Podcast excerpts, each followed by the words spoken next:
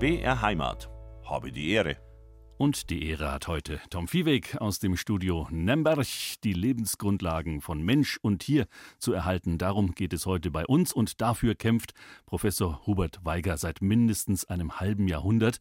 Der gebürtige Kaufbeurer hat sein Berufsleben dem Naturschutz gewidmet. Schon seine Kindheit war von der Liebe zum Wald und zur Natur geprägt und vor 50 Jahren wurde die Geschäftsstelle Nordbayern des Bund Naturschutz in Nürnberg gegründet. Der erste Beauftragte für diese Region wurde mit dem studierten Forstwirt Hubert Weiger ein Schwabe. Unter anderem hunderte Hektar Reichswald im Großraum Nürnberg, Fürth, Erlangen haben ihr Fortbestehen als grüne Lunge, als Bannwald und als Raum für zahlreiche Biotope ihm zu verdanken ihm immer getragen von einer breiten Bürgerbewegung. Freilich nicht jeder Kahlschlag konnte verhindert werden, aber aus Niederlagen lernt man, das gilt auch für Baumretter und für Umweltschützer. Die Bund Naturschutzgeschäftsstelle in Nürnberg jedenfalls hat sich vom Umweltnotruf Nordbayern zum landesweiten Kompetenzzentrum gewandelt. Heute ist Hubert Weiger Ehrenvorsitzender des Bundesnaturschutz und auch des BUND. Gemeinsam wollen wir heute zurückblicken auf seine Lebensleistung, Erfolge, aber auch Niederlagen beim Kampf um den Erhalt unserer natürlichen Lebensgrundlagen. Habe die Ehre, sage ich allen, die zuhören heute Vormittag. Heute geht es um die Natur, geht es natürlich um Franken, geht es um den Norden Frankens. Da waren wir mit den Hofer Volksmusikanten schon mal richtig gut unterwegs und auch auf den Kornberg sind wir musikalisch gestiegen. Herr Weiger, wann waren Sie das letzte Mal auf dem Kornberg im Fichtelgebirge oder überhaupt in der Ecke da oben? In der Ecke war ich äh, erst vor einem halben Jahr äh, bei einer Exkursion, äh, um äh, die aktuelle Waldschadensituation mhm. pers persönlich äh, zu erleben, denn äh, das Fichtelgebirge war ja jahrzehntelang im Mittelpunkt auch unserer Arbeit als Bund Naturschutz. Äh, Stichwort Kampf gegen das Waldsterben. Das Fichtelgebirge war das hauptgeschädigte Waldgebiet mit in nicht nur in Bayern, sondern in Deutschland durch vor allem die extremen äh, Schwefelemissionen, die aus dem Egerbecken, aus der damals noch existierenden Tschechoslowakei gekommen sind, aber auch aus äh, DDR, aber auch aus eigenen Kraftwerken, Stichwort äh, Kraftwerk Arzberg. Mhm. Und da ist es aber gelungen, äh, durch äh, Bürgerengagement äh, eine der größten Waldsterbensrettungsaktionen politisch durchzusetzen, äh, das Waldumbauprogramm im Fichtelgebirge. Und das ist sehr erfolgreich, denn im Gegensatz zum Frankenwald äh, ist das Fichtelgebirge äh, heute wesentlich stabiler. die damals investierten Millionen haben sich hervorragend ausgezahlt. Das Fichtelgebirge macht einen durchaus nach wie vor trotz der Klimakrise relativ intakten Eindruck. Ich war auch erst vor kurzem da und ähm, habe mir das angeschaut, wie sich touristisch entwickelt hat und bin dann mit dem Auto rübergefahren durch das Hofer Land, Lichtenberg vorbei, an der Saale entlang zur thüringischen Grenze und hatte mit meinen Gästen, denen ich die Region etwas zeigen wollte, wirklich ein, ein bedrückendes Erlebnis, nämlich ähm, ja ganze Kahlflächen, die da ganze Hügel komplett ohne Bäume. Ich wurde dann gefragt, ja, läuft hier quasi eine kommerzielle Abholzung oder was genau sehen wir da? Das sieht ja beängstigend aus. Also der Frankenwald, äh, den Sie jetzt da ansprechen, beziehungsweise auch äh, große Teile des Thüringer Waldes, sind da inzwischen eines der Hauptschadensgebiete in ganz Deutschland äh, extrem bedroht durch die Trockenheit, durch die extreme Hitze, die äh, zur Massenvermehrung von Borkenkäfer geführt hat und die ohnehin schon geschwächten Fichten dahingerafft hat. Und nachdem die Fichten einen großen Teil der Wälder ausmachen, sind diese Wälder jetzt abgestorben und sie sind noch äh, genutzt worden und deswegen haben wir jetzt riesige Kahlflächen, Kahlflächen, äh, die man in der Tat nur aus schlimmsten Waldkatastrophengebieten weltweit bisher gekannt hat. Äh, ein Drittel des äh, Frankenwaldes ist inzwischen tot oder fast tot. Äh, das ist eine dramatische Situation. Äh, und im Gegensatz äh, zum Fickelgebirge ist eben dort nicht ein Waldumbauprogramm schon vor Jahrzehnten durchgeführt worden und deswegen haben wir heute diese gewaltigen Kahlflächen und nicht äh, Flächen, äh, auf denen ein junger äh, Wald äh, wieder sich äh, entwickeln konnte. Und damit haben wir natürlich auch Gefährdung der Böden, Erosion, also Bodenabtrag in diesen steilen Hängen und damit auch drohende Hochwassersituation für die Ortschaften in den Tälern. Der Bund Naturschutz feiert sein 50-jähriges Jubiläum in Nordbayern. Deswegen haben wir Sie unter anderem eingeladen als Ehrenvorsitzender. Deswegen umso herzlicher habe die Ehre. Ja, es ist ja ein Ehrenamt nach wie vor.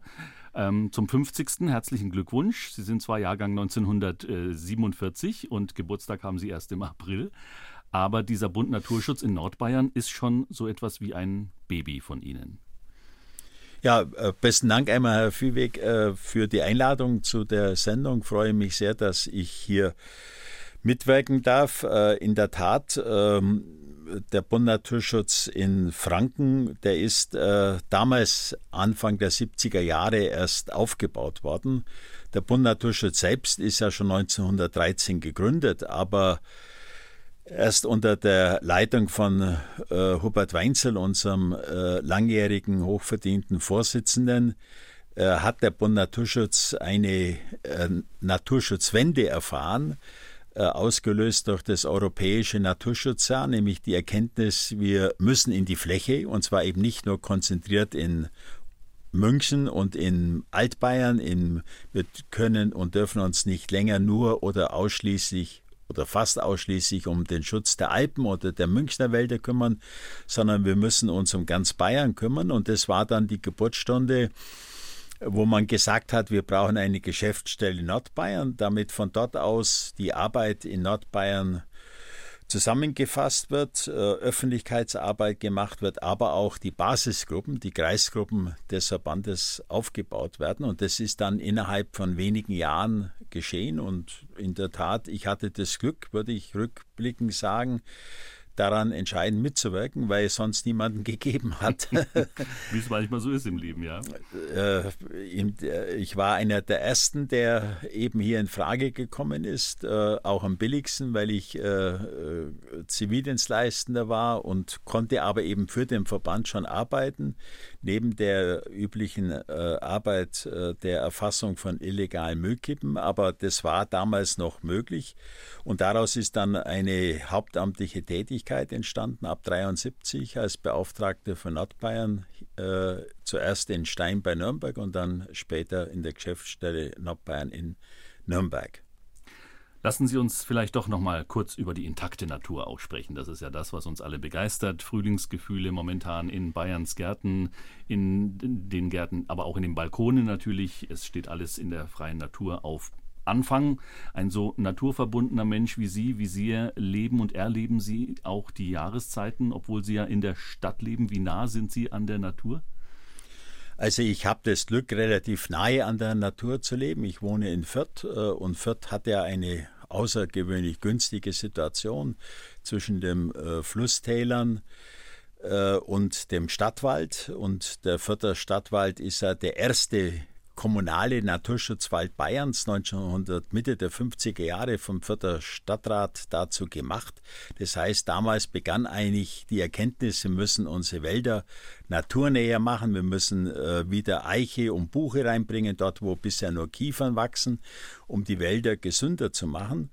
Und von daher habe ich das Glück, fußläufig äh, die Natur pur äh, zu erleben und auch mich daran zu erfreuen, sowohl an einem intakten, durch ein Wasserschutzgebiet sehr wirkungsvoll geschütztes Flusstal, als auch im Stadtwald äh, mit der Freude, den Erfolg des Waldumbaus in jedem Frühjahr jetzt äh, erleben zu können äh, und äh, auch damit tatsächlich die Kraft der Natur unmittelbar zu erfahren. Und das ist zum Glück eben nicht nur jetzt für mich als Naturschützer, sondern für viele Menschen eine Freude, denn das gibt äh, ja die Hoffnung, äh, dass es wieder aufwärts geht. Man muss es stellenweise fast schon kanalisieren, obwohl ich selber auch in Stein momentan zu Hause bin. Meine Heimat ist das Nürnberger Land. Da habe ich mir neulich die Merzenbecher Wälder angeguckt ähm, in der Nähe der Burg Hohenfels. Ähm, die Merzenbecher nutzen ja jetzt die Phase, solange noch wenig Laub in den Bäumen ist, quasi die Sonnenstrahlen aufzunehmen und zu blühen.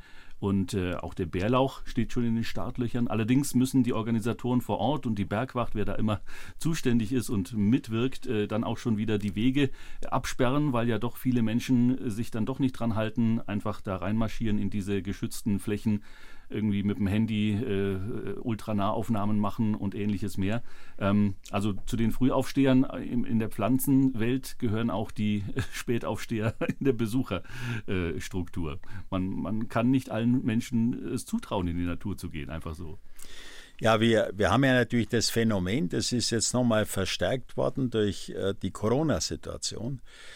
Äh, auf der einen Seite sehr positiv, dass die Menschen, weil sie nicht weit weg konnten, sich mit ihrer Nähe befassen mussten. Ich habe das jetzt oft in der letzten Zeit erlebt, dass bei Exkursionen Menschen zu mir gesagt haben, ja, ich habe gar nicht gewusst, wie schön äh, meine Umgebung ist. Ich kenne zwar die Welt, aber ich kenne nicht meine engere Heimat. Äh, also das ist ja positiv, die Nähe zu erfahren und damit sich hoffentlich auch in Zukunft äh, stärker um die Qualität der Nähe zu kümmern und zu äh, wissen, dass es nicht selbstverständlich ist, dass die Natur dort einigermaßen intakt ist. Ähm, aber gleichzeitig wird dann die Nähe sehr eng wenn sehr viele Menschen sich auf den Weg machen und eben meinen, äh, sie müssten irgendwie ganz äh, bestimmt irgendetwas äh, unter die Lupe nehmen und dann nicht daran denken, wie empfindlich die Natur ist. Äh, also von daher nur der Appell, äh, dass man äh, auf den Wegen bleibt, dass man letztendlich äh, nicht kreuz und quer läuft, denn auch die Natur braucht gerade jetzt im Frühjahr, braucht die ihre Ruhe, ob das die Vogelwelt oder die am Boden lebende Tierwelt ist, die ja alles genauso sensibel sind wie die Pflanzen. Also Rücksichtnahme auch hier äh, auf die Mitgeschöpfe. Habe die Ehre, heute mit Hubert Weiger. Wir haben schon über das Wetter gesprochen. Über das Wetter kann man ja immer sprechen, denn das Wetter ist einfach immer. Viele Gartenbesitzer freuen sich zumindest jetzt, dass es gefühlt ordentlich regnet. Alle anderen wünschen sich trockene und sonnige Tage, denn morgen beginnen in Bayern die Osterferien. Äh, freuen Sie sich persönlich um jeden regnerischen Tag in dieser Saison, Herr Weiger? Ich freue mich äh, in der Tat, äh, denn wir leiden ja unter einem massiven Mangel an Niederschlägen, äh, gerade äh, im mittelfränkischen Becken oder in Franken in weiten Teilen.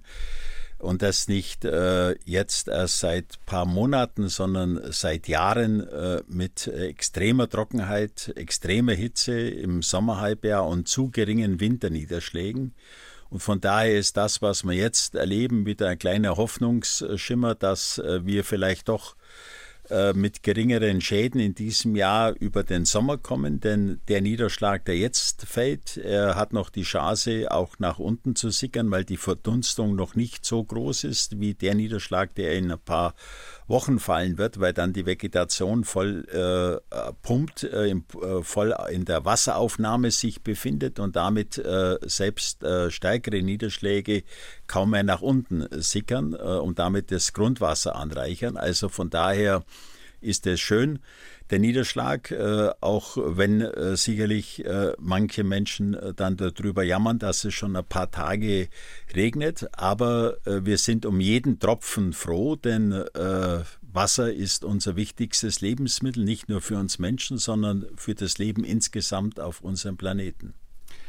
Während wir ja weiterhin darauf warten, dass das Regenwasser der letzten Wochen die Grundwasserpegelstände, zum Beispiel auch in der fränkischen Schweiz, ansteigen lässt, äh, lohnt sich auch dem, der Blick mal ins fränkische Seenland, beispielsweise zum großen Brombachsee. Der ist für die Jahreszeit erstaunlich äh, niedrig und wenig mit Wasser gefüllt, hat einen niedrigen Pegel. Ursache vermutlich entweder die starke Wasserentnahme, auch schon aus dem vergangenen Sommer, wo es ja eben so heiß und dürr war und gleichzeitig ähm, das Ausbleiben eines, eines größeren Frühjahrshochwassers in der Altmühl. Da gibt es ja diesen Altmühl-Überleiter, da sind Sie auch Spezialist dafür. Also diese Situation ist ganz schön unglücklich und wirkt sich dann aber auch beispielsweise auch auf Trinkwasser aus.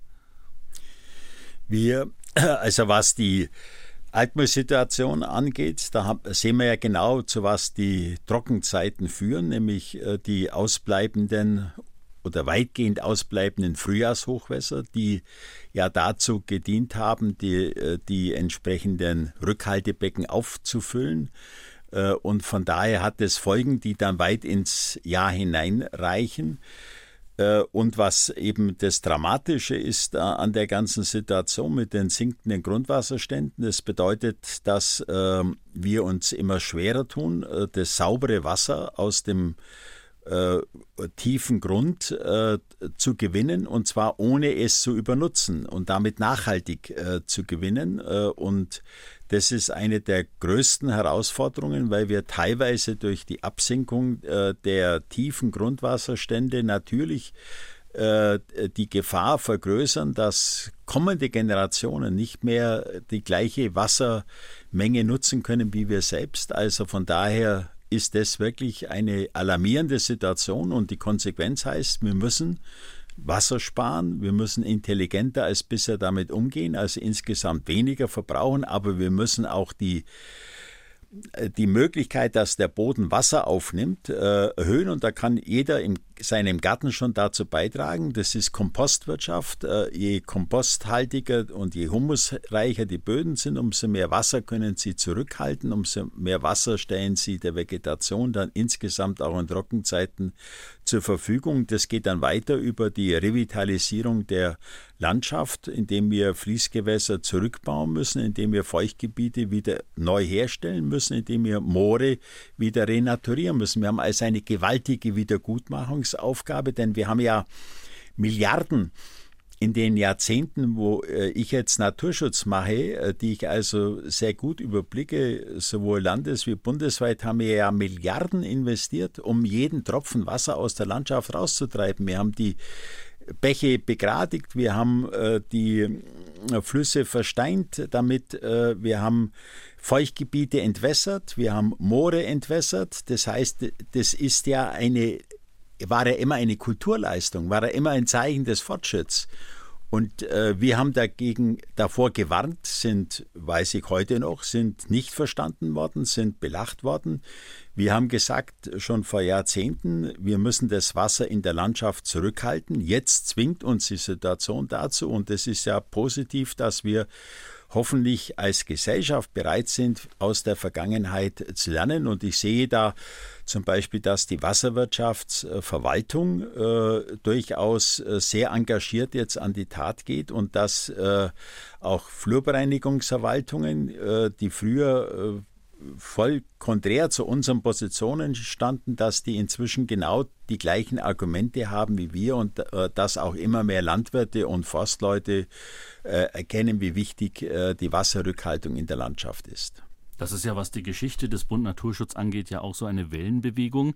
Sie hatten vorhin skizziert nach dem Zweiten Weltkrieg die Entwicklung. Gleichzeitig am Anfang war es ja eher eine staatsnahe Einrichtung in, in durchaus äh, ja, Verwaltungsnähe angesiedelt des Innenministeriums. Dann haben Sie gesagt, dass Funktioniert vermutlich nicht. Wir müssen uns da unabhängiger machen, auch in der gesamten Struktur.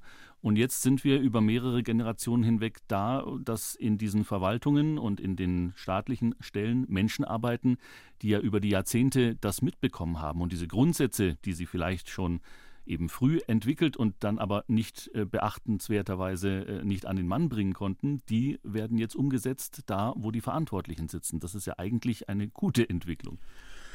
Darüber freue ich mich auch sehr, denn äh, äh, wir haben ja immer gesagt, es hilft ja nichts, wenn wir als äh, Verband oder als Einzelpersonen appellieren an äh, und äh, die Betroffenen das nicht verstehen oder nicht äh, bereit sind zu akzeptieren.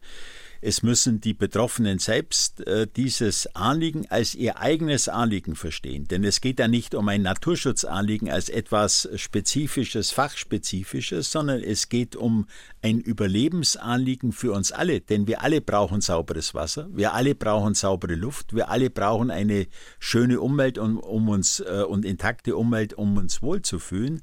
Also von daher ist es ein Anliegen nicht einer spezifischen Gruppe, sondern von uns allen. Und das Schöne ist, dass äh, inzwischen eine Generation von äh, jungen äh, oder jüngere Menschen äh, auch in Führungsverantwortung sitzt, die dies erkannt haben und zu ihrem eigenen Thema gemacht haben. Und äh, äh wenn zum Beispiel jetzt Renaturierungsmaßnahmen am Isar-Mündungsgebiet stattfinden und große Steine mit Backern äh, beseitigt werden, um der Isar wieder äh, Entwicklungsmöglichkeiten zu geben. Und das macht die Wasserwirtschaftsverwaltung. Das ist kein Projekt des äh, Naturschutzes, sondern der Wasserwirtschaftsverwaltung. Dann ist es genau äh, etwas, wofür wir uns immer eingesetzt haben. Genauso, wenn äh, die Förster selber beginnen mit dem Waldumbau äh, und sagen, jawohl, das ist notwendig für eine gesunde, nachhaltige Waldwirtschaft vom Morgen. Hubert Weiger haben wir heute zu Gast bei uns bei Habe die Ehre, Ehrenvorsitzender von Bund Naturschutz und BUND. Da sind auch viele Menschen äh, entweder verwirrt oder sind der Meinung, das ist ja irgendwie das Gleiche oder BN kommt in beiden äh, Bezeichnungen vor. Es sind aber schon zwei Paar Stiefel, BN und BUND. Vielleicht können wir das mal ganz kurz erklären, Herr Weiger. Ja, äh, der Bund Naturschutz in Bayern ist ja der älteste Naturschutzverband nicht nur Bayerns, sondern auch Deutschlands. Äh, 1913 bereits gegründet, äh, aber tätig nur in Bayern. Und deshalb gab es eben äh, dann äh, seit Anfang der 70er Jahre äh, unter Hubert Weinzer, unserem Vorsitzenden, damals die Überlegung, wir brauchen auf nationaler Ebene einen national, also damals war Nation Westdeutschland, brauchen wir einen schlagkräftigen Natur- und Umweltschutzverband in Westdeutschland. und das führte dann 1975 zur Gründung des B UND, zuerst des Bund Natur- und Umweltschutz Deutschland und ein Jahr später wurde er umbenannt, weil man BNUD, äh, BNUD, äh, so schlecht aussprechen konnte, mhm. äh, im BUND, im Bund äh, und im Bund für Umwelt und Naturschutz Deutschland. Und das ist äh, der Dachverband. Äh, der BN ist der Landesverband Bayern des BUND, der eben aus historischen Gründen aber seinen alten Namen behalten hat, aber in der Abkürzung heute auch Bund Landesverband Bayern ist. Wir haben die Wende lange hinter uns. Die deutsche Einheit ist vollzogen. Deutschland ist zusammengewachsen. Sie haben gerade von Westdeutschland gesprochen als der damaligen Denkstruktur.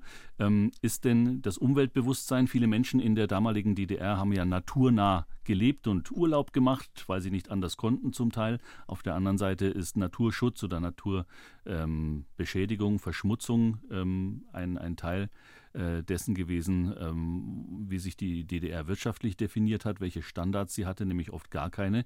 Ähm, ist diese Struktur des Umweltschutzes auch auf Kreisebene, auf ganz lokaler Ebene inzwischen auch im Osten Deutschlands so angekommen oder hatten auch die Ostdeutschen eine ganz andere ähm, Struktur schon gehabt während der diktatorischen Zeiten der DDR? Also in der DDR gab es ja äh, keinen Naturschutzverband wie dem BUND oder dem BN. Äh, wir haben ja das Kennzeichen der demokratischen Legitimation mit freien Wahlen und entsprechender äh, auch Möglichkeit, sich in der Demokratie zu frei zu artikulieren. Das gab es ja nicht in der DDR. In der DDR gab es Ökologiegruppen unter dem Schutz vor allem der evangelischen Kirche. Mhm. Äh, und es gab äh, eine Naturschutzabteilung äh, des ähm, Kulturbundes der DDR, mit der wir auch offiziell als BUND Verbindung hatten. Also wir hatten offiziell Kontakte das war das Ergebnis äh, eines Gespräches, an dem ich teilnehmen konnte mit Erich Honecker 1986, wo ich das vorgetragen habe, weil wir hatten Kontakte mit äh, tschechoslowakischen Naturschutzverbänden, mit ungarischen, mit russisch, mit sowjetrussischen, aber eben nicht mit den eigenen Landsleuten im Osten. Und dann hat Erich Honecker damals nur milde mit dem Kopf äh, genickt und das war das Signal, jawohl, es ist akzeptiert. Und äh, wir hatten damals dann die Kontakte und das war im Übrigen auch die Basis, dass wir 1989 äh, wenige Wochen nach dem Fall der Mauer äh, zum, erst Deutsch, zum ersten deutsch-deutschen Naturschutztreffen einladen konnten, denn wir hatten Adressen von Naturschützern in der DDR. Und wir hatten ja damals am 3. Dezember 1989 in Hof, wo dieses Treffen stattgefunden hat, gedacht, da kommen vielleicht 30, 40. Äh, Kai Frobel, mein langjähriger Arten- und Naturschutzreferent, hatte äh, äh, auch Adressen aus grenznahen Kontakten mit äh, DDR. Naturschützern und wir haben gedacht, da kommen vielleicht 30, 40 und gekommen sind das Zehnfache, 400. Äh, äh, die Gaststätte Eisteich im Hof war komplett überfüllt. Äh, die Leute, die Menschen sind gestanden. Wir waren völlig überfordert. Äh, deswegen gibt es außer einer Fotografie auch keine Dokumentation dieser Veranstaltung, weil wir froh waren, das überhaupt über die Runde zu bringen. Aber das war natürlich ein sehr befreiender Vorgang, aber da sind DDR-Naturschützer aus Rügen äh, mit ihrem Trabi äh, im quasi Stoßverkehr nach Hof gefahren, um dieses, um äh, Landsleute aus dem Westen treffen zu können äh, und die Naturschutz zu machen. Wir haben festgestellt, wir sprechen nicht nur die gleiche Sprache, sondern wir haben auch die gleichen Grundüberzeugungen. Und das war dann ja die Geburtsstunde unseres größten Naturschutzprojektes, des Grünen Bandes Deutschland, wo wir gefordert haben, dass aus der Todes, aus diesem Todesstreifen, aus dieser brutalen Grenze, in deren Schatten sich ja auch wichtige Lebensräume erhalten haben und die zu einem Rückzugsgebiet für viele Tier- und Pflanzenarten geworden ist, dass diese, dieser Bereich erhalten wird, äh, auch als gemeinsames Band zwischen Westen und Ost. An die deutsche Einheit hat hatte damals noch niemand gedacht. Äh, und das war die Geburtsstunde. Aber die DDR, und ich habe damals einen Vortrag gehalten zu unseren Naturschutzerfahrungen im Westen, wenn man natürlich davon ausging, es gibt vielleicht maximal eine Konföderation. Und äh, wo dann die Überlegung war, jawohl, äh, ihr müsst euch selbst äh, zusammenfinden, ihr müsst äh, eigene Gruppen bilden, äh, um damit auch in einer anderen Situation politisch etwas äh, zu bewegen. es kam ja erfreulicherweise dann glücklicherweise zur deutschen Einheit. Und wir haben dann sofort Landesverbände sind gegründet worden und Kreisgruppen und der BND hat überall die gleiche Struktur inzwischen im vereinten Deutschland. Aber äh, es gab natürlich am Anfang erhebliche äh, Probleme im Verständnis, denn äh, äh die, die Freiheit, die für uns selbstverständlich war, äh, die musste dort erst erfahren, gelernt werden, das Wirken in demokratischen Strukturen im Zeichen eines absoluten Transformationsprozesses, wo äh, dann äh, partiell auch alle Vorurteile über den Westkapitalismus bestärkt worden sind, indem äh, intakte Firmen stillgelegt worden sind, um quasi Konkurrenten auszuschalten und anderes mehr äh, und, äh, äh, und wo äh, wir immer gesagt haben, ja, äh, diese Form des äh, Systems gab es bei uns nicht. also das heißt, wir, wir haben dann eben auch immer für unsere Strukturen geworben, weil wir gesagt haben, diese Strukturen ermöglichen nicht nur freie Bewegung und freie Äußerung, sondern es ermöglicht auch demokratische Einflussnahme und damit positive Veränderungen. Denn alles, was wir im Westen positiv im Natur- und Umweltschutz erreicht haben. Es geht letztendlich auf Bürgerengagement, es geht auf öffentliche Diskussion, es geht auf den Transport durch freie Medien zurück. Kann ich auch bei der Gelegenheit immer sagen, der öffentlich-rechtliche Rundfunk ist ein Geschenk, äh, das wir nach äh, dem Zweiten Weltkrieg erhalten haben. Äh, eine der wichtigsten Institutionen. Wir haben das selber als Bund Naturschutz im Westen erfahren. Ohne den Transport durch äh, den Rundfunk wären ja unsere Informationen nie an breite Bevölkerungskreise äh, gekommen. Das heißt, wir hatten damit die Möglichkeit, Inhalte zu transportieren, Menschen zu informieren und die haben sich dann selbstkundig gemacht und das äh, ist ein Geschenk und ist ein Gut, welches äh, unverzichtbar ist, auch für den Fortschritt im Natur- und Umweltschutz, sowohl national wie weltweit. Und wir sehen deshalb mit großer Sorge, wie überall äh, letztendlich dieser öffentlich-rechtliche Rundfunk unter massiven ökonomischen Druck steht. Mhm.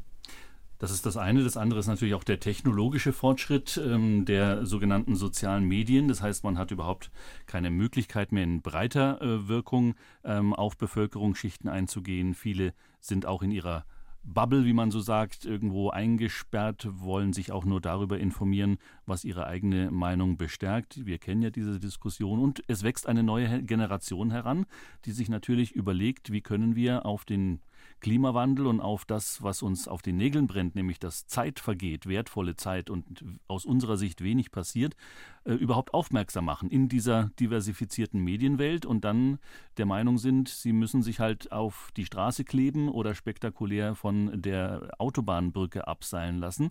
Ähm, ist verständlich. Ähm, Trotzdem ist es nicht der Weg, den äh, der Bund Naturschutz so beschritten hat. Was glauben Sie, wie kann man künftig in oder was kann man den jungen Menschen raten, wenn sie sich beraten lassen wollten? Also äh, ich kann durchaus äh, verstehen, äh, partiell die Verzweiflung, die gerade junge Menschen hat angesichts der langen Prozesse, die bei uns laufen, der Debatten äh, und äh, der Tatsache, dass dann offensichtlich doch äh, viel zu wenig konkret äh, passiert. Aber wenn wir etwas verändern wollen, brauchen wir in unserer Demokratie auch immer die Mehrheiten dafür. Und äh, unser Werben als Verband ist äh, das Werben um gesellschaftliche Mehrheiten. Weil unsere Erfahrung die ist, dass die Politik dann am Ende auch so etwas akzeptiert. Und wenn es diese gesellschaftliche Mehrheit nicht gibt, ist es unendlich schwer, etwas tatsächlich positiv zu bewegen.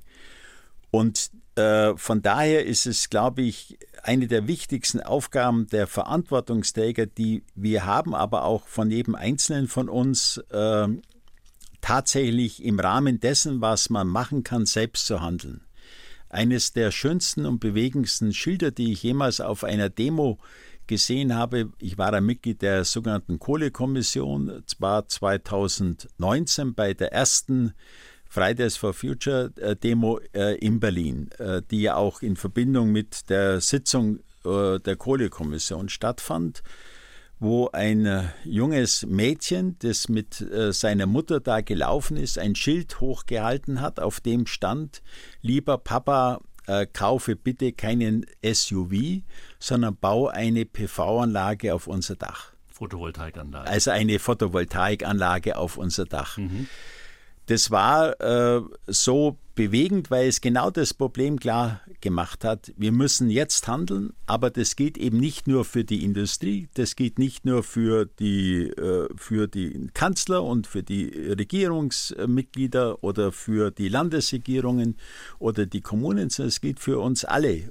Äh, und nur dann haben wir die Chance. Und und dieses Handeln heißt, wir müssen bereit sein, eigene Investitionsprioritäten zu überdenken. Äh, und es hat uns ja jetzt die Brutalität des Ukraine-Kriegs klargemacht, dass so etwas auch in unserem ureigensten ökonomischen Interesse liegt, denn äh, wir sparen damit konkret Geld. Wir bezahlen nicht äh, die russischen Oligarchen oder die saudi-arabischen Scheiks oder andere, die Billionen daran verdient haben, sondern wir halten das Geld im eigenen Land, schaffen Arbeitsplätze und es haben einen konkreten Beitrag für unsere Umwelt. Und das gibt, glaube ich, auch Hoffnung. Und je mehr solche positiven Beispiele entstehen, umso mehr, glaube ich, gibt es auch für die jungen Menschen keinen Anlass zu resignieren, sondern zu sagen, jawohl, wir können es gemeinsam schaffen.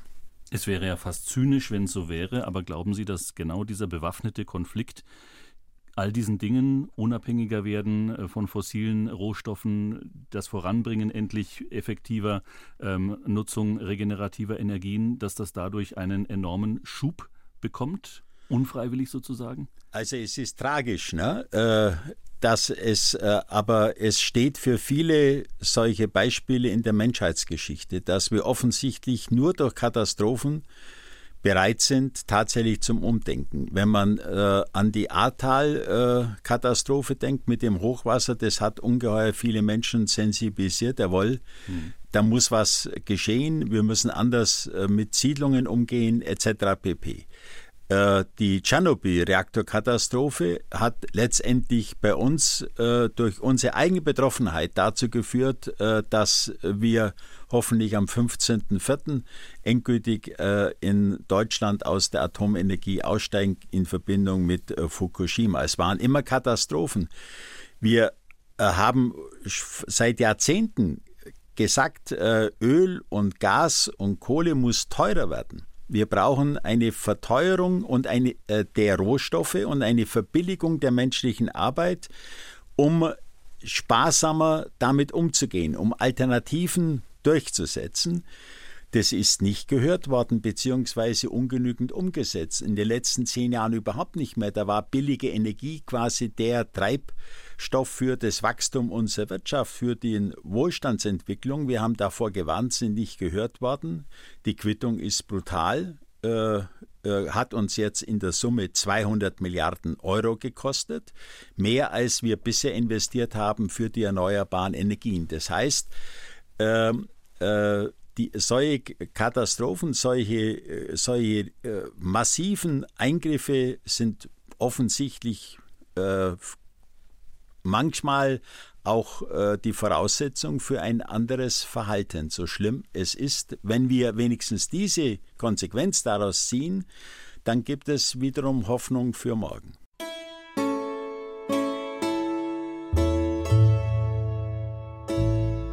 BR Heimat. Habe die Ehre. Und die Ehre hat weiterhin Tom Viehweg im Studio Nürnberg. Professor Hubert Weiger ist heute mein Gast. Zweifellos einer der einflussreichsten Fürsprecher für den Natur- und Umweltschutz, nicht nur in Bayern, sondern in ganz Deutschland. Der gebürtige Kaufbeurer ist Sowohl Wissenschaftler als auch streitbarer Aktivist, politischer Stratege und ehrenamtlicher Motivator in einem, stets unterstützt von seiner Frau und langjährigen Mitarbeiterin auch, Gertrud Weiger, die wir an dieser Stelle herzlich grüßen. Was sein ähm, politisches und umweltpolitisches Wirken angeht, was das mit seiner Jugend zu tun hat, werden wir versuchen in dieser Stunde herauszufinden. BR Heimat. Heute im Ratsch bei Habe die Ehre zu Gast ist der Ehrenvorsitzende des Bundes Naturschutz und des BUND, Hubert Weiger. Wir haben vorhin schon die zwei Paar Stiefel erklärt, was zumindest die Begrifflichkeit und diese Naturschutzverbände angeht. Die Stiefel, die man anzieht, um in den Wald zu gehen, um sicher unterwegs zu sein, vielleicht auch mit einer Stahlkappe vorne dran, das wissen die Förster sehr gut. Wenn wir uns Ihre Biografie anschauen, Herr Weiger, war Ihr Vater Förster, Ihr Großvater war aber auch schon Förster. Das heißt, davon waren auch Ihre eigenen Jugendjahre, die Sie in Schwaben äh, verbracht haben, geprägt. Ja, äh, es ist so, ich bin in einem Forsthaus äh, im Mittelschwaben aufgewachsen, äh, zuvor in einem Forsthaus in Irse im Allgäu. Ein riesiges Forsthaus. Ein riesiges Forsthaus im Allgäu, auch ein großes Forsthaus in Glöttwing im Mittelschwaben. Das liegt zwischen Augsburg und äh, Ulm. Und ähm, meine ganze äh, Groß- äh, und Urgroßelterngeneration äh, waren Förster äh, und äh, der Wald war für mich damit nicht etwas Fremdes, sondern Teil des täglichen Lebens. auch wenn ich mit meinem Vater unterwegs war, ähm, beziehungsweise mit meinen Freunden, äh, Klassenkameraden, war man im Wald. Äh, und ich bin damit aufgewachsen äh, und ich bin zum Glück geprägt worden durch ein sehr diskussionsfreudiges äh, Elternhaus äh, und ich konnte mich da voll äh, entwickeln, habe dann also schon relativ früh begonnen zu botanisieren äh, und mich also da im Detail äh, mit äh, der Natur zu befassen. Und von daher war das für mich auch keine Frage, äh, dass ich auch äh, Forstmann werde, also mhm. Forst studiere. Haben Ihre Eltern das eventuell auch erwartet? Oder? Nee, überhaupt nicht. das, aber es war mein eigener Wunsch ne? und von daher war, es war natürlich auch eine Freude für meinen Vater und meinen Großvater. Mein Großvater hat mich dann am ersten Tag zur Einschreibung in der Münchner Uni begleitet, mit wehendem Lodenmantel, äh, was mir peinlich war äh, als äh, junger äh, Anfänger äh, aber er hat eben an der Uni Vorlesungen gehalten und hat dann äh, quasi gesagt, das ist meine Uni und äh, du schreibst dich da jetzt ein an der Ludwig-Maximilian-Universität und damals war die forstliche Fakultät noch in München an der Uni angesiedelt und ich habe das auch nie bereut. Es war mir auf den Leib zugeschnitten und zwar gerade durch die Breite des Studiums, äh, sowohl äh, Ökologie, als aber eben auch Betriebswirtschaft, Volkswirtschaft, Recht äh, bis hin zu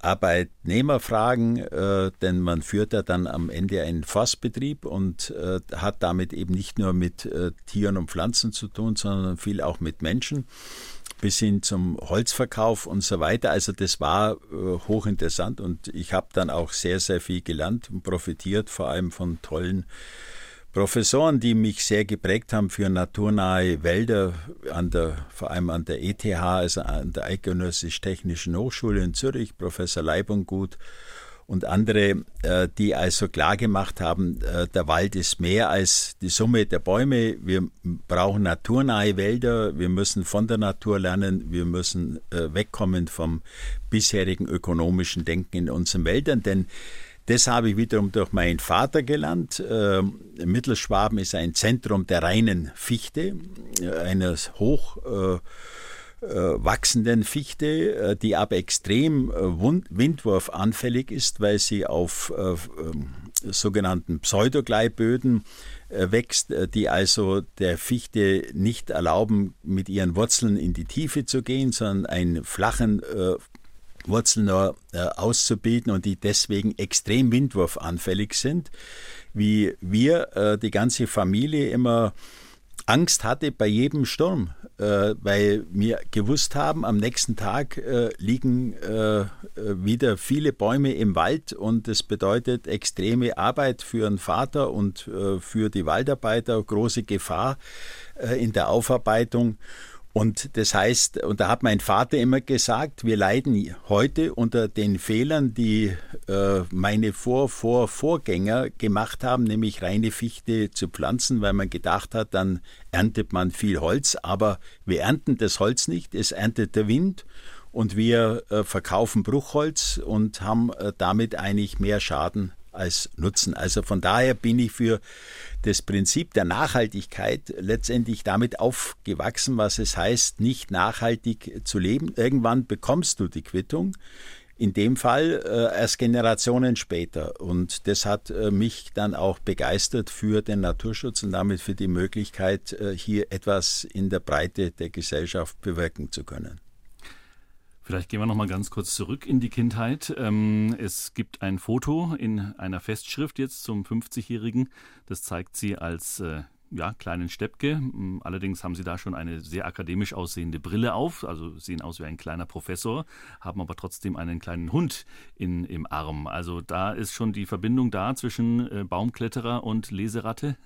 Ja, also äh, ich bin ja äh, in einem ganz kleinen Dorf aufgewachsen, äh, war Fahrschüler, musste also mit dem Fahrrad kilometerlang äh, zum Bahn fahren und von dort mit dem Zug zum Gymnasium nach Günzburg. Sie waren der Einzige im Dorf? Ich war der Einzige im Dorf und äh, der Erste äh, und danach war niemand mehr auf dem Gymnasium für viele Jahre. das war ein Dorf mit 280 Menschen und äh, musste mich damit auch selbst äh, befassen und das war dann äh, Lesen. Ne? Also meine Lieblingslektüre war äh, die Zeitung. Ne? Äh, äh, das heißt, ich habe schon als Kind äh, extrem gern Zeitung gelesen und Bücher und, und, später dann die Zeitschrift Kosmos. Und später dann, die haben natürlich die Eltern für mich abonniert und damit bin ich in der Tat sehr geprägt worden, mich dann auch wieder umfassender damit zu be befassen und das war also schon die Prägung in, in frühester Kindheit, aber auch durch die Situation bedingt, denn Stichwort Botanisieren, das konnte man selbst äh, erlernen. Mein Vater hat mich da kurz angeleitet und dann war ich allein unterwegs. Äh, und also Blätter sammeln? Und um Pflanzen bestimmen, aber mit Hilfe von Kosmosbüchern, um also Stichwort was blüht, ne, nach Farben, also relativ ganz einfach, primitiv, aber das hat die Augen geöffnet. Ich habe dann selbst erlebt, wie wie schlimm das ist, wenn man eben, äh, Stichwort den Fieberklee, draußen noch blühen sieht und dann erlebt man, wie Baggermaschinen das im Rahmen der Flurbeinigung den kleinen Bach äh, ausgeräumt, begradigt haben und wie dann äh, nichts mehr geblüht hat die nächsten Jahre. Das heißt, wenn man diese Erfahrung selbst gemacht hat, dann ist man, glaube ich, für den Rest seines Lebens sensibilisiert. Die Flurbereinigung natürlich auch so ein ähm, Geschehnis seiner Zeit. Ähm, das Wirtschaftswunder in Deutschland nahm damals seinen Lauf, aber hatte eben auch seinen Preis. Und Ihr Vater hat es schon früh erkannt. Er hat zum Beispiel vorgeschlagen, dass Sie als Familie mal einen Ausflug machen an die Mosel. Und zwar nicht einfach nur so, sondern bevor sie kanalisiert wird, hat er gesagt. Also dieses, was dann kam äh, mit dem Einfassen der Flüsse und was Sie ja dann auch später erlebt haben, sei es an der Altmühl oder sei es an der Donau, das hat er schon ganz klar gesehen. Ja, äh, ich habe mich ja immer gefragt, warum ich äh, so ein Kämpfer bin für die freien Flüsse, obwohl äh, ich ja selbst nicht an einem großen Fluss aufgewachsen bin. Und es waren äh, offensichtlich diese sehr frühen Kindheitserlebnisse, äh, die Fahrt äh, zum Mosel, wo eben wir dann vom meinem Vater vorgeführt bekommen haben, die Mosel vor der Kanalisierung, weil die gesagt haben, wir müssen noch in diesem Jahr äh, an die Mosel fahren, denn im nächsten Jahr kommen die Bagger und die Mosel wird gestaut und ihr erlebt die Mosel nicht mehr. Und ähm, äh, und das äh, hat äh, mich offensichtlich sehr stark bewegt, genauso wie mein Vater immer äh, gesagt hat, äh, Stichwort äh, in der Nähe von meinem Wohnort war er das Atomkraftwerk Gundremmingen, das erste kommerziell dann genutzte Atomkraftwerk Deutschlands. Und da haben damals vor der Inbetriebnahme Bauern demonstriert. Mit Traktoren sind sie aufgefahren und so weiter und sind in der in dem Presse sind die eher dann als hinterwäldlerisch äh, dargestellt worden, nach dem Motto, die blöden Bauern kapieren das nicht, welche äh, äh, großer Fortschritt jetzt ein solches äh, Atomkraftwerk bedeutet. Und da hat mein Vater gesagt, die Bauern, sie werden Recht bekommen. Sie sind die Einzigen, die wissen oder die offensichtlich erkennen, das ist auch eine Gefahr durch die äh, radioaktive Belastung. Das war damals kein Thema. Mein Vater hatte sich aber offensichtlich intensiv damit befasst und äh, das ist mir hängen geblieben und deswegen sowohl der Einsatz für die freien Flüsse als auch der Einsatz gegen Atomkraftwerke haben dann mein Naturschutzleben ganz zentral bestimmt. Und auch die Nachhaltigkeit wurde in Ihrer Familie gelebt, obwohl vermutlich der Begriff damals noch gar nicht verwendet wurde. Do, also er wurde verwendet, äh, Stichwort, im, aber in Verbindung mit dem Wald. Ne? Denn äh, das, der Begriff der Nachhaltigkeit stammt ja aus äh, der Forstwirtschaft, aus der deutschen Forstwirtschaft, äh, ist da von einem Bergwerksdirektor im Erzgebirge entwickelt worden indem der erkannt hat, wenn wir so weiter äh, im 17. Äh, Jahrhundert äh, Holz äh, für den Bergbau nutzen, äh, zu, äh, zur Erzgewinnung durch Herstellung von Holzkohle beziehungsweise zur Absicherung der Bergwerkstollen, dann ist in wenigen Jahrzehnten nichts mehr da. Und er hat eben den Grundsatz der nachhaltenden Nutzung geprägt. Das ist die Geburtsstunde der Nachhaltigkeit in der Forstwirtschaft letztendlich weltweit. Ich darf nicht mehr Holz aus einem Wald in einer bestimmten Zeit ernten, als in der gleichen Zeit in diesem Wald an Holz zuwächst. Äh, und ähm, dieser Begriff der Nachhaltigkeit ist natürlich der Schlüsselbegriff für unsere Zukunft. Und damit bin ich letztendlich durch mein Aufwachsen in einem Forsthaus groß geworden, weil die reinen Fichtenwälder das Gegenteil waren von nachhaltiger Forstwirtschaft. Wir sprechen mit Hubert Weiger, dem Ehrenvorsitzenden des Bund Naturschutz. In Bayern, aber auch darüber hinaus, alles muss seine Ordnung haben in Deutschland. Ähm, deswegen wollen wir heute auch bewusst mal über Unordnung sprechen. Ein Beispiel Streuobstwiesen, die ja als die artenreichsten Kulturlandschaften gelten, die oft sehr alten Bäume, die neben ihren Früchten auch wertvollen Lebensraum bieten für Vögel, für Insekten, mit den Blumenwiesen, den Bienenweidern, den Kräutern und den Gräsern unter den Ästen mit dem unverdichteten Boden voller Kleinstlebewesen. Und noch gar nicht so lange her ist es, als solche ökologischen gewachsenen Kleinode als eher unaufgeräumte Landschaft gegolten haben, als so ein bisschen äh, schlampig dahingewachsen. Das neue Bewusstsein hat aber auch den Bund Naturschutz geprägt. Ähm, Herr Weiger, lieben Sie die Unordnung oder auch, dass Sie manchmal in politische Prozesse als Verband äh, ein bisschen Unordnung, störende Unordnung hineinbringen? Jetzt kommen wieder diese Naturschützer. Also in der Tat, äh, wir sind als Verband gefordert, äh, quasi in scheinbar geordnete, aber letztendlich schädliche Denkprozesse, gewisse Unordnung zu bringen, neues Denken äh, gefordert ähm, und damit letztendlich auch ein neues Bewusstsein. Äh, die äh, Natur, äh, die arbeitet nun mal anders als wir Menschen. Ne? Äh, aber sehr erfolgreich, denn sie hat sich ja in diesen Milliarden der Entwicklung des Lebens auf unserem Planeten von primitivsten Anfängen des Lebens hin entwickelt zu einer ungeheuren Vielfalt. Und sie braucht uns nicht. Und eigentlich. sie braucht uns nicht. Äh, und wir sind äh, eine der jüngsten Entwicklungen der Natur. Und wenn man unsere Kulturgeschichte betrachtet, gibt es uns gerade als Kulturlebewesen erst seit maximal 10.000 Jahren. Äh, also von daher äh, ist es wichtig, dass wir von der Natur lernen äh, und dass wir erkennen, die Natur arbeitet in Kreisläufen. Die Natur äh, arbeitet im Prinzip der Vielfalt. Die Natur arbeitet äh, so, dass das, was sie produziert, wieder zurückgeführt werden kann, um damit Voraussetzungen für neue Produktion zu schaffen, also quasi die Reproduktion als Grundlage der Produktion zu machen.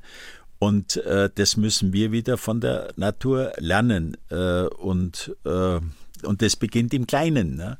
Also äh, eine unserer ersten Initiativen äh, in Franken war äh, Garten als Lebensraum. Wir hatten die Möglichkeit auf der Nürnberger Freizeit- und Gartenmesse hatten wir die Möglichkeit, äh, da Informationen äh, zu realisieren. Und das war für uns ungeheuer wichtig, weil wir erfahren haben, wie viele Menschen denken, ne, dass die uns überhaupt nicht verstehen. Stichwort, warum soll ich Laub liegen lassen? Äh, und erst, wo wir gezeigt haben, dass letztendlich das, was die Natur an Abfällen in Form von Laub und Nadeln erzeugt, dass das wiederum Voraussetzung dafür ist, dass die Regenwürmer oder andere Tiere im Boden sich äh, ernähren können, um damit den Kreislauf äh, zu schließen durch den Abbau dieser organischen Substanz, haben viele Menschen überhaupt hingehört. Mhm. Garten als Lebensraum war damals eine unserer ersten erfolgreichen Initiativen äh, und äh, da hat, hat auch sichtbar Wirkung gehabt, indem diese Nadel, äh, mono, äh, monotonen Gärten, Nadelholz-monotonen Gärten, indem die ersetzt worden sind durch äh, kräuterreichere, durch äh, natursträucherreichere äh, Gärten. Jetzt erleben wir wieder einen anderen Exzess mit den Steingärten die Absurdität äh, per se. Das hat in Japan was äh, zu suchen in Verbindung mit Religion, aber nicht, nicht bei uns. Und dann vielleicht noch ergänzt durch irgendwelche hellstrahlenden LED-Leuchtkugeln, die vielleicht auch eher als Lichtverschmutzung zu sehen ist. Aber da, da sind wir genau bei dem Thema, weil das ist ja auch alles ein bisschen Geschmackssache. Und Sie haben vorhin gesagt, Sie stören die Prozesse oft, aber Sie ähm, zeigen auch neues Denken auf. Das heißt, ähm, das ist ja so ein bisschen diese Image Image-Geschichte. Ähm, in der medialen Berichterstattung kommen Naturschützer oder auch ein Verband wie der Bund Naturschutz immer als jemand rüber, der ständig dagegen ist. Aber das ist ja eben nicht so ideologisch, wie Sie das äh, aufgefasst haben in, Ihrem, in Ihren vielen Jahren der Tätigkeit, sondern Sie sind aus gutem Grund vielleicht gegen etwas, zeigen aber eigentlich im gleichen Arbeitsprozess eine Alternative auf oder eine andere Möglichkeit, es eben anders und besser zu machen. Es geht ja nicht darum, ständig eine Blockadehaltung. Sie wollen den Menschen ja auch nicht den Vorgarten verbieten, Sie wollen ihnen nur sagen, wie ist es sinnvoller. Also unser Prinzip war immer, äh, nicht mit erhobenem Zeigefinger, sondern äh, letztendlich zeigen, es gibt eine bessere Alternative. Und es gibt eine Alternative, äh, die äh, auch äh, uns hilft als Art und ein, ein Garten, in dem es blüht und in dem Naturpflanzen vorhanden sind, das ist eben ein Garten voll Leben. Und da kann ich auch was sehen, kann ich auch die Vielfalt eben unmittelbar vor der eigenen Haustüre erleben. Und das ist ja nur ein Beispiel von vielen. Wir haben in der Tat immer versucht, Zerstörungen zu blockieren äh, aber nie ohne Alternativen. Das war unser Cetrum Censio. Es gibt Alternativen. Und diese Alternativen sind heute teilweise selbstverständlich geworden. Äh, Stichwort, ob das der naturnahe Wald ist, äh, ob das die Notwendigkeit des Waldumbaus, das ist selbstverständlich geworden, wird von niemandem mehr in Frage gestellt. Oder die Notwendigkeit, den Einsatz von äh, Pestiziden zu reduzieren oder dass man wieder Fließgewässer naturnah macht. Das sind, oder dass man Hecken äh, anpflanzt. Wir haben gemeinsame tolle Aktionen im Landkreis Rhön-Grabfeld mit dem Bauernverband, äh, Stichwort äh, statt Mais äh, zu pflanzen, als Rohstoff für Biogasanlagen, Blütenpflanzen anzulegen. ganze Streifen, die sich inzwischen durch die Landschaft ziehen, auf einer Fläche von 200 Hektar in einer absolut agrarischen Vorranglandschaft, wo wir als Naturschützer vorher nie einen Fuß reinbekommen haben, ist es möglich geworden, mit Hilfe des dortigen Kreisverbandes äh, äh, Bauern zu überzeugen. Wir haben inzwischen 200 Hektar solche Blütenpflanzenstreifen in äh, hochintensiven agrarischen Flächen, in denen es brummt und summt und wo die Bauern stolz sind, dass sie jetzt nachgewiesen, dass in ihren Streifen die gesamten fast äh, Wildbienenarten Bayerns vorkommen äh, und wo sie stolz drauf sind und wo äh, sie auch wissen, das Grundwasser wird geschützt. Wir haben eine äh, fünfmal so hohe Regenwurmdichte als äh, an anderer Stelle äh, und wo das eine tolle Gemeinschaftsaktion ist und wo man nur hoffen kann, dass es möglichst an vielen anderen Orten in Bayern übertragen wird. Aber das zeigt, ähm, äh, das, was äh, äh, letztendlich gegen etwas ist, äh, ist nur die Verhinderung von negativen Folgen und dafür muss man positive Entwicklungen dagegen setzen und die gibt es überall. Und damit sind wir spätestens jetzt auch in der Tierwelt angelangt. Wir haben über Gewässer gesprochen, über Böden gesprochen, über Bäume und über Pflanzen. Und jetzt sind wir bei den Tieren und schauen uns mal ein Projekt an, das seinen Ursprung auch in einem ja, persönlichen Erlebnis von Ihnen und Ihrer Frau hat. Denn aufgemerkt heißt es gerade in diesen Tagen für Autofahrerinnen und Autofahrer, es ist Krötenwanderzeit, auch andere Amphibien sind unterwegs und da geht es tatsächlich massenhaft auf die Reise zu den Laichplätzen und die Kröten müssen dabei Straßen überqueren. Und deswegen gibt es heute in Bayern ehrenamtliche Krötenretter, die Schutzzäune bauen entlang der Straßen und die Tiere in ihre Gewässer tragen in Bayern, überall im Einsatz momentan. In Halsbach im Landkreis Altötting beispielsweise ähm, Simon Stiegler mit seinem Bruder unterwegs, 18 Jahre alt der Simon, um Kröten zu retten. Sie haben einen 400 Meter langen Zaun aufgestellt und mehrere Eimer in den Boden gegraben. Da fallen die Kröten dann rein und was zunächst aussieht wie eine Falle, das ist quasi ihre Rettung. Ja, im Endeffekt ähm, kommen die Kröten ja aus dem Wald und wandern dann übers Feld oder am Feld entlang wie zum Beispiel das Krötenmännchen. Das ist schon unterwegs am Feld. Und jetzt nehmen wir es gleich mit. Dann muss es nicht noch bis zum Eimer laufen. 70 Prozent der Kröten sterben durchaus bei dem Versuch, eine Straße zu überqueren. Mit vier Eimern voller Amphibien gehen die beiden Brüder jetzt über die Straße zu einem Weiher, wenn man sich das mal so vorstellen kann, haben Handschuhe an, weil die Krötenhaut ist sehr empfindlich und dann setzen sie die Tiere ins Wasser. Wir zählen die Amphibien, weil es eben noch wichtig ist, das zu erfassen, wie viele Kröten wie viele Männchen, Weibchen oder Frösche, Molche hier wandern, wie sich die Populationen entwickeln. Das waren jetzt 30 Männchen, ein einzelnes Weibchen und sieben Paare, also quasi Männchen und Weibchen. Dann noch ein Grasfrosch, ein Teichfrosch und ein Molch. Und rund 6000 solcher freiwilligen Helfer sind im Freistaat jedes Jahr aufs Neue unterwegs für Kröten und Co. Das ist quasi Bayerns größte Artenschutzaktion, sagt der Bund Naturschutz. Aber es könnten noch mehr sein, sagt der Simon. Also es stößt eigentlich über auf Verständnis, wenn eigentlich jeder so die, die Problematik sieht, dass ähm, die Amphibien hier überfahren werden. Aber es will halt nicht jeder auch aktiv mit anpacken. Und von dem her ist es auch immer gut, wenn man, wenn man auch Unterstützung bekommt ähm, und sich da vielleicht auch selber mit einbringt in so Naturschutzprojekten. Also so viel Engagement ist doch toll, vor allem wenn man, Herr Weiger, weiß, dass das alles eben auch auf ein Erlebnis zurückgeht, wo Sie sich gedacht haben, Mensch, da muss man was tun, das kann doch nicht so bleiben.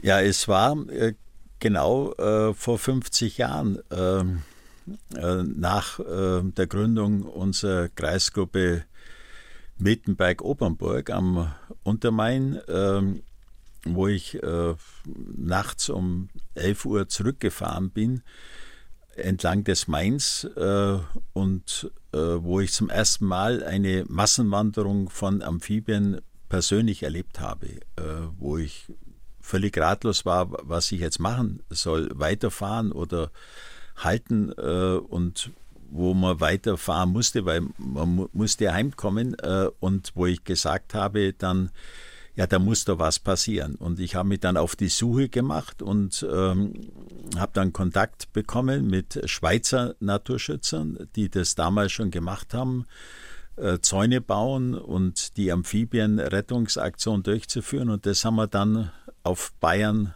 übertragen. Und es was ganz Tolles, wenn eben junge Menschen jetzt sich da auch äh, engagieren äh, und äh, ob sie jetzt zu zweit oder zu dritt sind, ist äh, da sekundär entscheidend ist, dass sie sich persönlich engagieren, Hand äh, anlegen äh, und selbst äh, aktiv werden. Und äh, das ist eine der wichtigsten Artenschutzaktionen, denn Amphibien sind unsere wichtigsten Helfer insgesamt äh, in der offenen Agrarlandschaft, äh, sind unverzichtbar äh, und von daher ist gerade auch ihr dramatischer Rückgang äh, eine der schlimmsten äh, äh, Entwicklungen der letzten Jahrzehnte, vor allem jetzt nochmal verstärkt durch die Klimakrise, weil natürlich immer mehr Tümpel in den letzten Jahren zu wenig Wasser gehabt haben und damit natürliche Laichbiotope verschwunden sind. Und von daher ist es ganz wichtig, diese Aktion durchzuführen, fortzuführen, auszubauen, aber gleichzeitig eben auch äh, alles zu tun, um den Amphibien das Leben zu erleichtern durch weniger Einsatz von chemisch-synthetischen Pflanzenschutzmitteln und durch mehr Natur äh, in unserer Flur. Jetzt haben wir gehört, dass das als Ehrenamtlicher nicht immer einfach ist, wobei man bei den Kröten vielleicht am ehesten noch eher belächelt wird. Bei der Wiederansiedlung des Bibers, wenn wir mal bei den Tieren bleiben, hat der Bund Naturschutz schon heftigere Debatten ausgelöst. Aber auch da haben Sie mit der ehrenamtlichen Seite, mit diesen Biber-Managern, die Sie haben ausbilden lassen, versucht, das Ganze zu befrieden, die Diskussion. Die äh, Biber Berater oder Biber-Manager, äh, die müssen ja nicht die Biber managen, ne, wie manche mhm. glauben, äh, sondern die Menschen im Umgang mit den Bibern. Denn wir hatten eben die Erfahrung gemacht, äh, überall dort, wo die Biber neu aufgetaucht sind, am Anfang Begeisterung. Und dann haben die Biber begonnen, Bäume zu fällen. Mhm. Und dann war helles Entsetzen. Äh, und nach dem Motto, der Biber vernichtet ja unsere schöne Landschaft. Haben auch mal äh, Wiesen unter Wasser gesetzt. Und dann, und dann natürlich auch mit dem äh, Anlegen von Gräben und wo dann Traktoren reingebrochen sind an ufernahen Streifen. Und daraufhin war die Situation, wir müssen Menschen ausbilden, um die Bevölkerung zu informieren, vor allem auch die betroffenen Landwirte zu informieren, aber auch zu helfen, dort wo es tatsächlich notwendig ist, indem man äh, äh, Bäume mit Drahthosen schützt äh, oder indem man Elektrozäune baut oder indem man zum Beispiel auch dort, wo Biber Infrastrukturanlagen äh, unterminieren, äh, sie wegfängt und äh, in andere Regionen bringt. Äh, bis hin äh, dort, wo das nicht mehr möglich ist, dass sie dann äh, auch äh, heute dann äh, getötet werden. Ähm, das ist möglich, weil inzwischen die Biberpopulation in Bayern so groß ist, dass sie stabil ist äh, und dass wir damit keine Sorge mehr haben müssen um die Zukunft der Biber. Und inzwischen gibt es erfreuliche Entwicklungen, indem durch die Uferstreifen, die jetzt angelegt werden, auch letztendlich der unmittelbare Bereich, wo der Biber tätig ist, äh, nicht mehr intensiv landwirtschaftlich genutzt wird und damit der Lebensraum geschaffen wird für den Biber, aber auch für gesunde Gewässer, damit für die Reinheit des Wassers und damit für uns Menschen selbst äh, in Form äh, von sauberem Wasser. Das heißt, der Biber ist eigentlich unser wichtigster Helfer bei der Wiederherstellung eines naturnahen Landschaftswasserhaushaltes. Und von daher ist es so toll, dass wiederum 300 äh, bis 400 Menschen sich ehrenamtlich als Biberberater haben ausbilden lassen, um in jedem bayerischen Landkreis Menschen zu beraten, wie, ge wie gehen wir vernünftig mit äh, den Bibern um. Das waren jetzt einige wenige Beispiele von ganz konkreten Projekten, wo auch der Bund Naturschutz Expertise aufgebaut hat und haben muss, um auch glaubwürdig zu sein, um Anerkennung zu finden und Gehör. Ähm, auf der anderen Seite äh, wird auch klar, dass alles mit allem zusammenhängt und vieles, was wir in Deutschland vielleicht ähm, als Vorreiter ähm, vorantreiben, anderswo in der Welt genau umgekehrt gemacht wird durch die globalen Zusammenhänge, aber letztendlich beeinflusst sich das immer gegenseitig. Wir haben jetzt äh, große Diskussionen in der Bundespolitik, äh, sei es der Neueinbau von Gasheizungen oder die Vereinfachung der Planung von Autobahnen. Gleichzeitig ähm, ist unklar, wie lange der Ukraine-Krieg noch dauert. Den haben wir auch schon angesprochen heute. Auch der Klimawandel, die gewaltige Krise, ähm, das sind konkurrierende Themen. Ähm, und man hat oft den Eindruck, man weiß gar nicht als kleiner Mann, von der Straße, wo greife ich irgendwie ein? Kann ich diese Last der Welt auf meinen Schultern überhaupt tragen? Überwiegt nicht die Verzweiflung und die Resignation? Gerade haben wir noch eine Pandemie äh, so noch hinter uns gebracht. Ähm, wie stehen wir das alles durch und wie schauen Sie selber in die Zukunft als unerschütterlicher Optimist? Ja, wie Sie gesagt haben, Herr Viehweg, ich bin in der Tat äh, ein großer Optimist. Zum Glück äh, damit auch offensichtlich durch meine Gene äh, ausgestattet, äh, ist ja kein eigenes Verdienst. Äh, äh, aber ich glaube, es gibt auch Anlass für den Optimismus, denn wir erkennen zunehmend weltweit, wir müssen handeln, denn die Klimakrise, von der wir lange zu lange so gesprochen haben, als wäre sie nur eine existenzielle Gefährdung äh, der südlichen Erdhalbkugel. Sie trifft uns brutal. Äh, inzwischen gibt es Schätzungen, dass, äh, wenn sich nichts Entscheidendes ändert, wir in den nächsten 20 Jahren Folgeschäden allein in Deutschland von fast eine Billion Euro haben werden. Äh, äh, wenn wir nicht tatsächlich handeln. Das heißt, die ökonomische Situation zwingt uns zum Handeln. Und nicht nur uns, äh, sondern auch weltweit. Und wenn man sieht, wie auch in China inzwischen gehandelt wird mit der Auffassung und wo China inzwischen die weltführende Nation ist, eben nicht nur in der Treibhausgasemission, sondern auch in der Anwendung von äh, erneuerbaren Energien, äh, dann gibt es Hoffnung für ein weltweites Handeln. Äh, und die Welt hat ja sich jetzt auch wiederum einstimmig dafür ausgesprochen, die Zahl von Schutzgebieten sowohl zu Land wie zu Meer deutlich zu erhöhen und zwar konsequent und aber eben auch insgesamt zu einer nachhaltigen Entwicklung zu kommen. Und wenn wir erkennen, dass Unsere Chance als hochentwickelte Industrienation liegt, äh, darin liegt, hier führend zu sein, uns an die Spitze zu stellen äh, in der Innovation, im Fortschritt, äh, in dem Verbrauch von weniger und nicht von immer mehr, in, in, in der Kreislaufwirtschaft, äh, im Ausbau der erneuerbaren Energien, aber so, dass das eben auch landschaftsverträglich ist, dann äh, äh, glaube ich, gibt es Hoffnung und ich glaube auch nach meinen Erfahrungen, die Bevölkerung ist bereit, äh, hier mitzugehen, immer unter der Voraussetzung, dass sie das Gefühl hat, diese Entwicklung wird nicht zu Lasten der Schwachen realisiert, sondern da sind wir alle gefordert, äh, in Abhängigkeit auch von unserer persönlichen Möglichkeiten. Also der viel hat, muss auch viel handeln. Der Appell richtet sich also nicht an äh, die einkommensschwachen Bevölkerungsschichten, die haben nachweislich in den letzten Jahren am meisten gespart, äh, auch aus ökonomischen Gründen. Aber die Anforderung richtet sich letztendlich an uns im, in der breiten Bevölkerung, aber auch an die Spitzen der Gesellschaft, äh, entsprechend verantwortlicher mit äh, unseren eigenen Lebensgrundlagen umzugehen. Ich glaube, das Entscheidende ist, äh, dass endlich kapiert werden muss, es geht nicht um den Naturschutz gegen den Rest, sondern es geht darum, dass ohne Naturschutz wir alle keine Zukunft haben. Denn der, der Planet ist begrenzt und wir haben offensichtlich trotz äh, Milliardeninvestitionen in Weltraumprogramme noch keinen anderen bewohnten Planeten gefunden und werden das offensichtlich auch nicht können. Und auch hier müssen wir anerkennen, dass wir in zwei Stunden verschiedene Dinge nur anschneiden konnten. Wer tiefer ins Thema einsteigen möchte und sich auch für noch mehr Details aus dem reichen Erfahrungsschatz von Hubert Weiger informieren möchte, kann dies tun. Es gibt eine wunderschöne neue Festschrift aus der Reihe Menschen beim Bund Naturschutz. Hubert Weiger, ein Leben für den Naturschutz, kann man auch online nachlesen oder in der gedruckten Form. Warum der Naturschutz für Sie kein Beruf, sondern immer Berufung gewesen ist, ist, glaube ich, heute auch nochmal klar geworden hier bei uns bei Habe die Ehre. Sie bleiben aktiv. Spätestens kann man Sie, glaube ich, wieder treffen. Es wird es ein Reichswaldfest wieder geben?